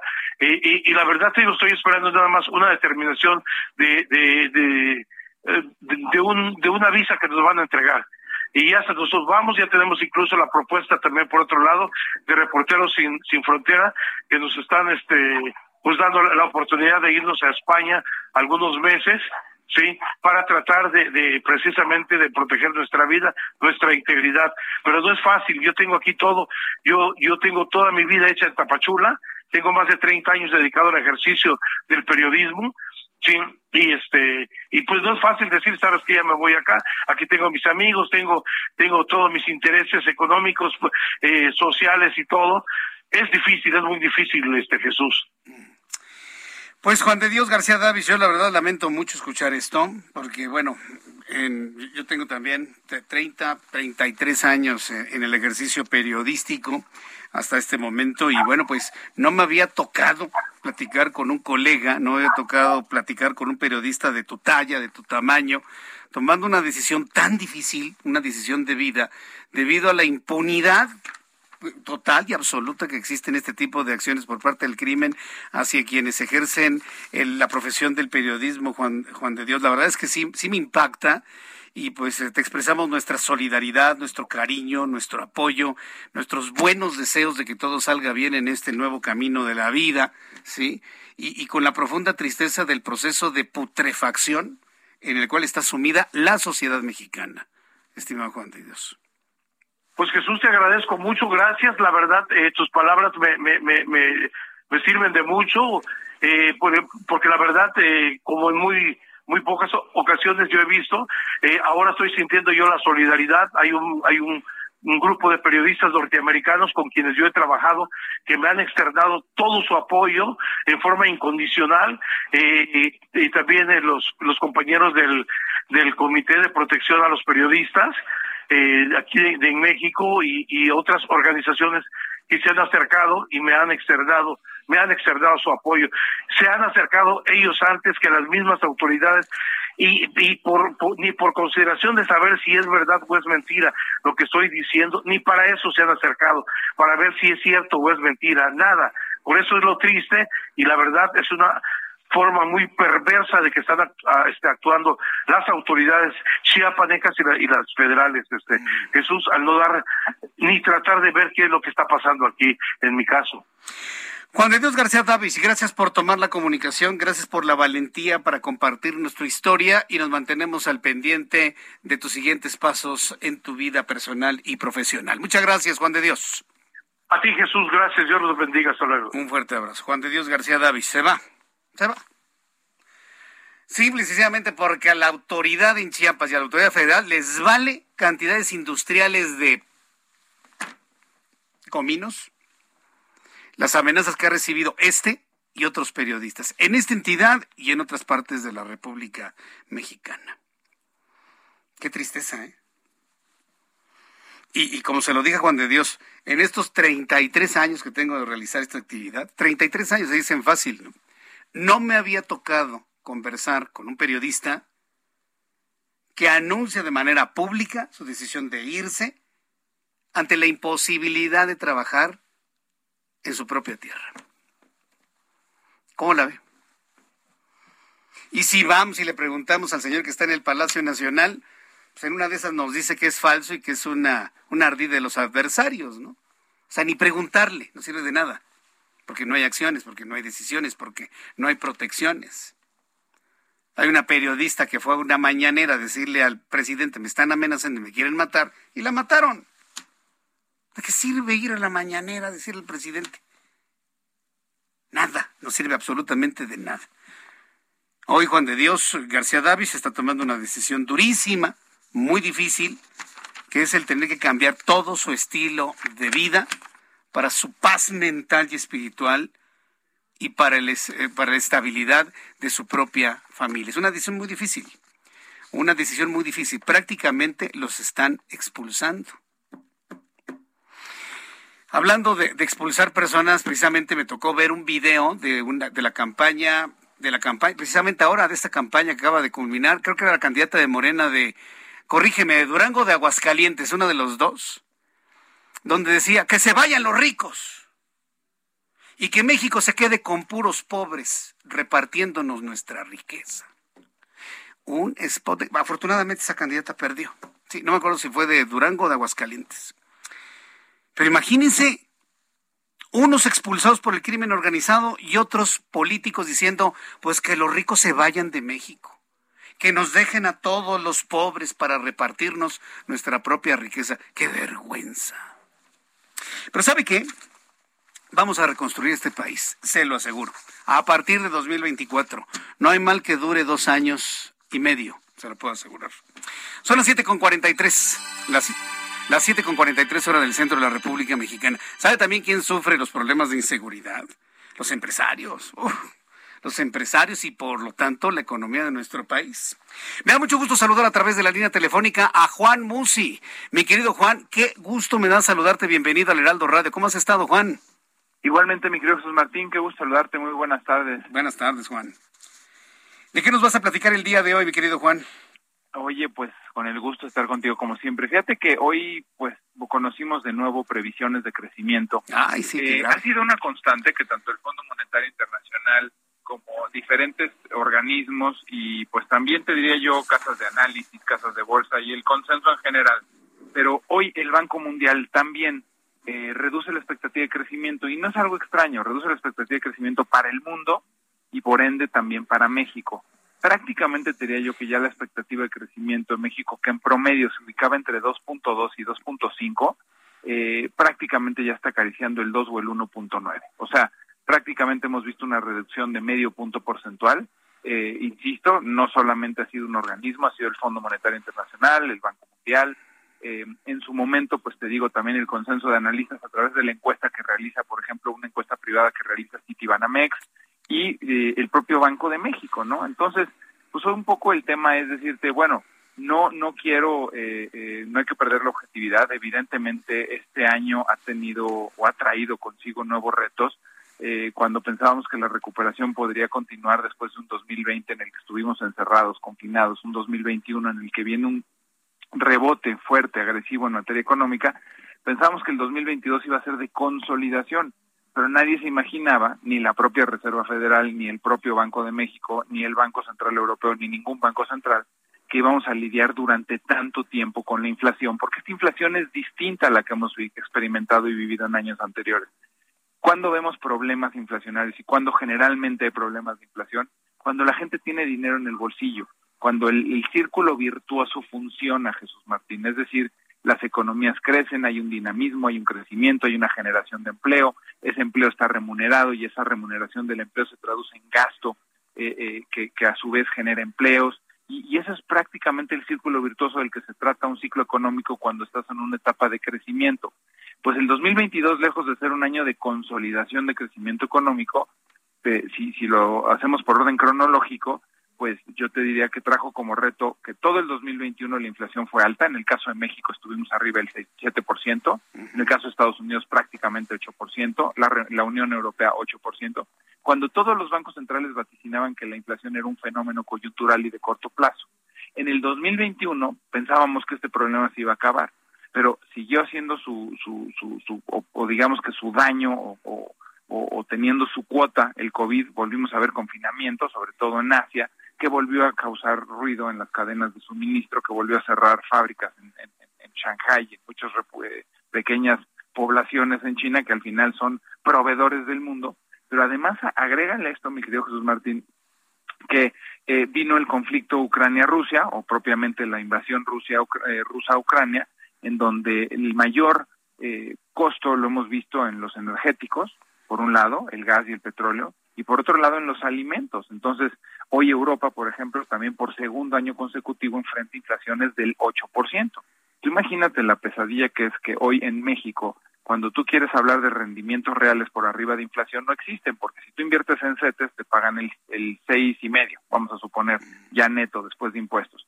Y cuando te dicen cuánto está la inflación, estamos en el 7.6, pues uh -huh. estás 1.1 abajo, ¿no? Imagínate la pesadilla en el mundo desarrollado, Estados Unidos o Europa, en donde los rendimientos hoy son prácticamente del 0% y las inflaciones son del 8%. O sea, estás hablando de que tienen rendimientos negativos de 8%. O sea, ya no hables de que tienen rendimientos por arriba de inflación, sino que le quedan a deber a la inflación 8 puntos porcentuales.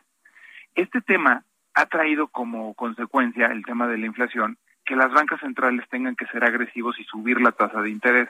Entonces, hoy de lo que se habla es de recesión. Un poco lo que quiero llegar y lo que quiero compartir contigo y con tu auditorio es que hoy somos prácticamente todos, eh, padecemos el mismo dolor. Una inflación que le está causando un dolor de cabeza mayor al mundo, unas bancas centrales que están teniendo que ser agresivos en su política monetaria subiendo tasas, con ello están subiendo el costo de los créditos, el costo del dinero, y con ello estamos viendo la posibilidad de que el año entrante o a finales de este pudiéramos caer en una recesión me da mucha pena que ya llevo mucho tiempo, quizás desde el 2020, sí. en el que prácticamente todas las intervenciones que tengo contigo no soy portador de muy buenas noticias porque la coyuntura desde que empezó el COVID a la fecha eh, eh, ha sido ha sido durísima, Jesús Martín. La resiliencia que ha tenido el mundo, el empresario, el trabajador, el obrero, el empleado, a pesar de todo esto que hemos vivido, ha sido verdaderamente duro.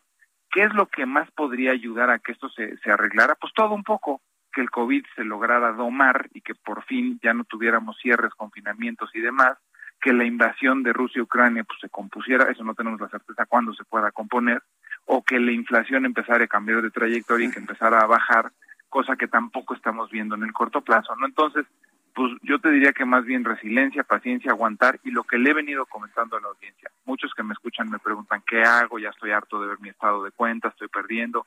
Nadie que aguante, que tenga la paciencia, eh, no se va a recuperar. No es momento de vender, no es momento de tomar decisiones precipitadas.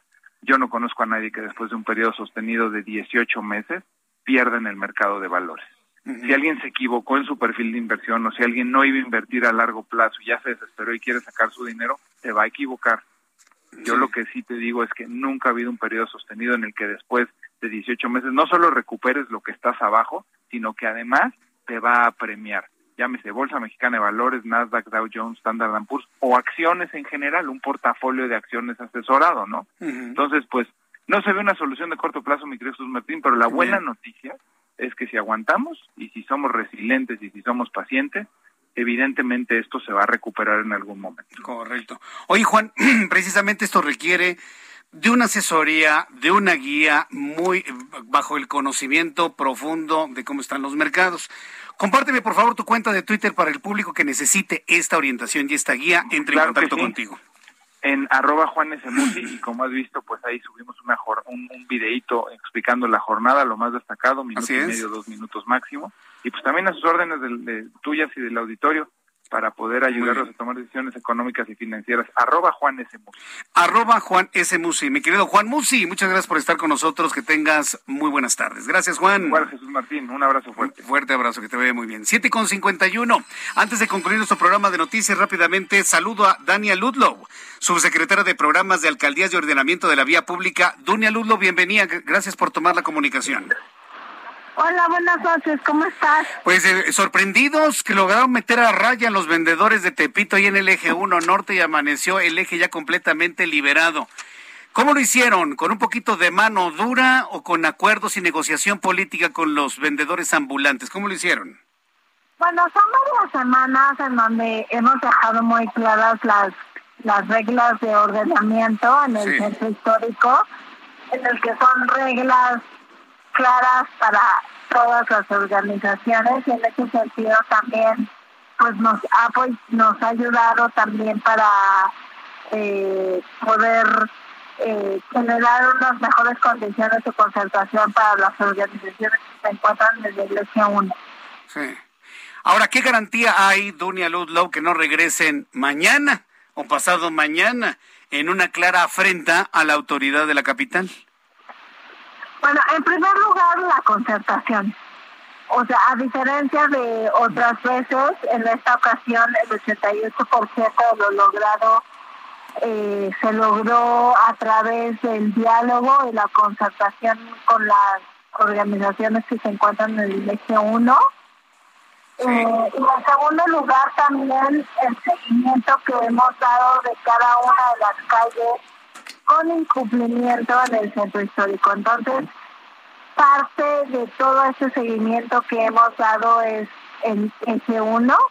Entonces, tenemos una estrategia ya valorada y organizada y previamente acordada con la Secretaría de Gobierno, con el secretario Martí Batres y con la jefa de gobierno para poder tener los instrumentos necesarios, no, no solamente para concertar con las organizaciones de la liberación del S1, sino también posteriormente garantizar que se cuenten con los elementos necesarios para poder eh, garantizar que no se abuse eh, por parte de las diferentes organizaciones y comerciantes y no poder estar en situaciones prohibidas en la vialidad.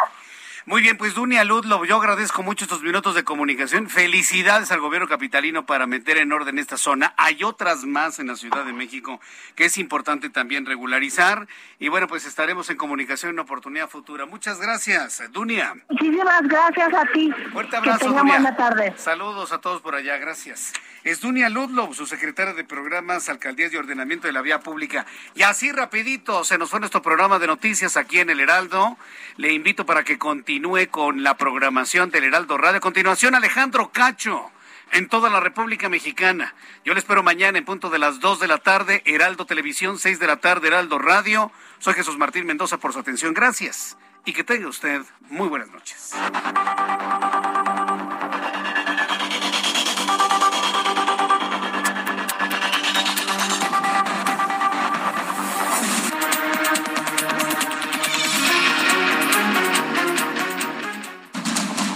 Esto fue Heraldo Noticias de la tarde con Jesús Martín Mendoza.